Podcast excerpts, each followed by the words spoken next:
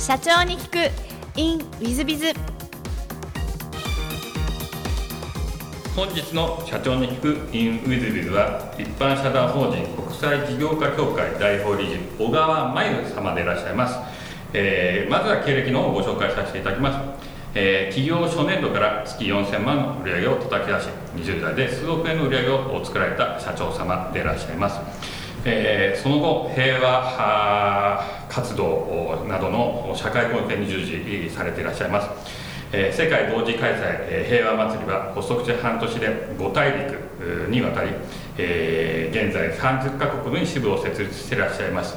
えー今平和活動をやっていらっしゃいます美人社長様をお招きしました。小川社長様よろしくお願いいたします。よろしくお願いします。まずは最初のご質問なんですがご出身は東京の大田区というふうにお聞きしておりますが、えー小学校の時はどんな少女でいらっしゃいましたでしょうか？小学校の時？もう結構小学校1年生2年生ぐらいまではおとなしくはしてました、まあ、授業中勝手に出てっちゃったりはしてましたけどあの3年生ぐらいからなんかもうちょっとうるさくなったような気がしますね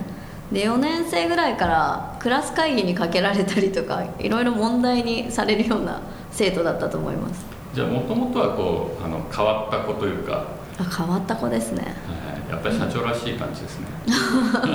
そうかもしれないです。えっと、中学時代はどんなことをして過ごしたなんて思いでございますでしょうか？中学時代自分的には地味に過ごしたはずだったんですけど、まあ、結構なんかうんやんちゃな学校だったのであのなんだろうな同級生との喧嘩だったり揉め事はすごい多かった気がしますね。はい。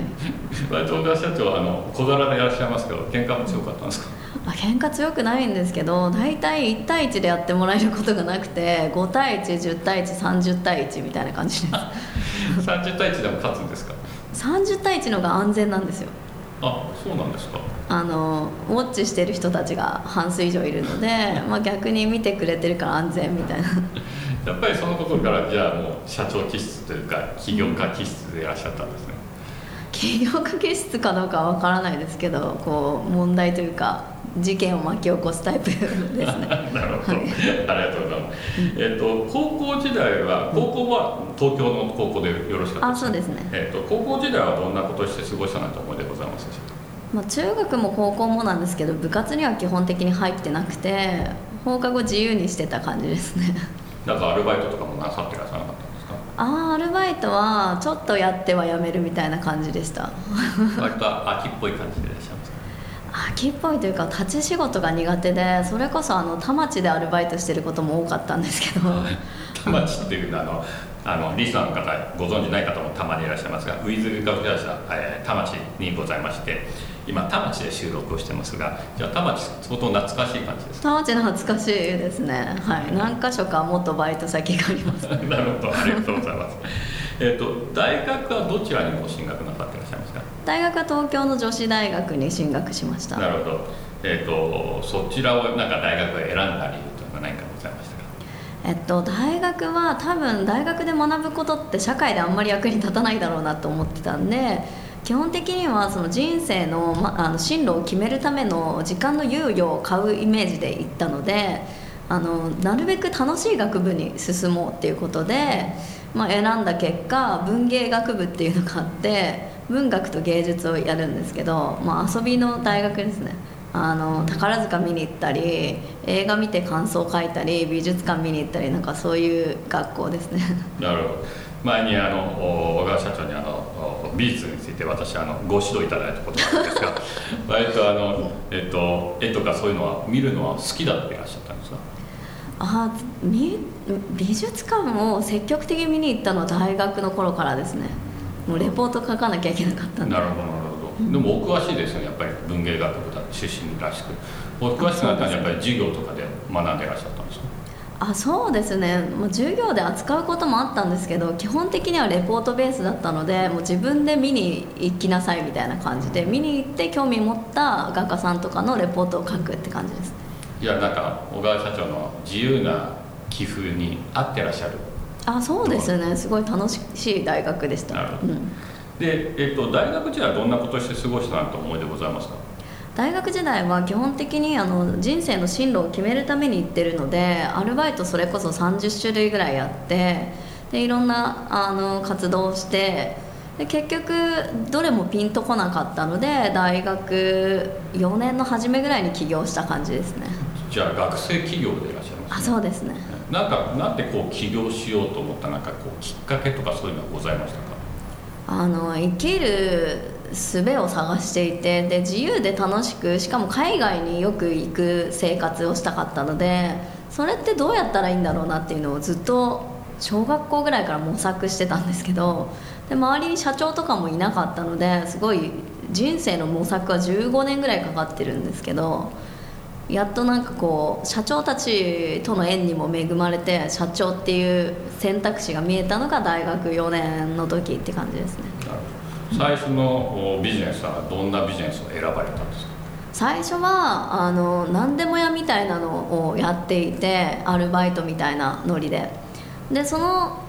なんか案件を全部こなしててなんかその政治家の秘書の秘書とか脱税調査員とかなんかいろんなのあったんですけどでその中の1個で FX のツール開発っていうのがあってでそれが結果的にジョイントベンチャーになったみたいな感じですね。なるほど。じゃあ FPS のツールが当たったみたいなそんな感じ。あそうですね。なるほどなるほど、うん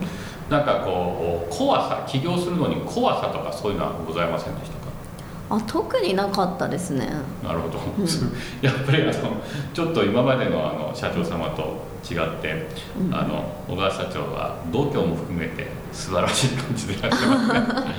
まああのね30対1で喧嘩したりする方がよっぽど恐ろしいんで。なるほど。そうでいらっしゃいますか。ありがとうございます。ご苦労とかございませんでしたか？苦労かまああったとは思うんですけどあの幼少期からなんか苦労といえば結構たくさんあったのでなんかまひってた部分あるかもしれないですね。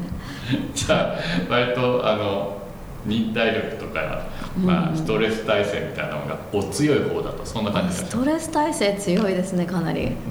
なるほど。やっぱり社長らしい社長でいらっしゃいますね。あありがとうございます。えっとでその後今のあの社団法人、えー国際事業家協会をお作りになってるんですがこれはどういう目的で設立なさったんですか？目的はあの、まあ、1社目は株式だったんですけど2社目何を作るかってなった時になんか社団作ってみたいなっていうのがあって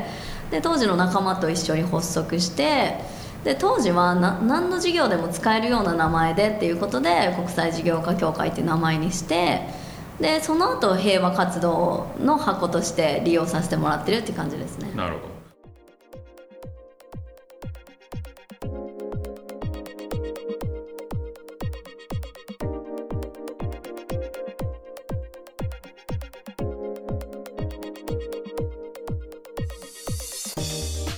本日も社長に聞く in with biz をお聞きくださり誠にありがとうございました、えこの番組は2017年1月から毎週配信を続けております。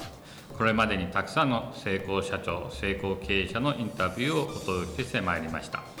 その内容はすべてテキスト化いたしまして私ども WizBiz が運営するウェブサイト経営ノートでも閲覧いただけるようにしております。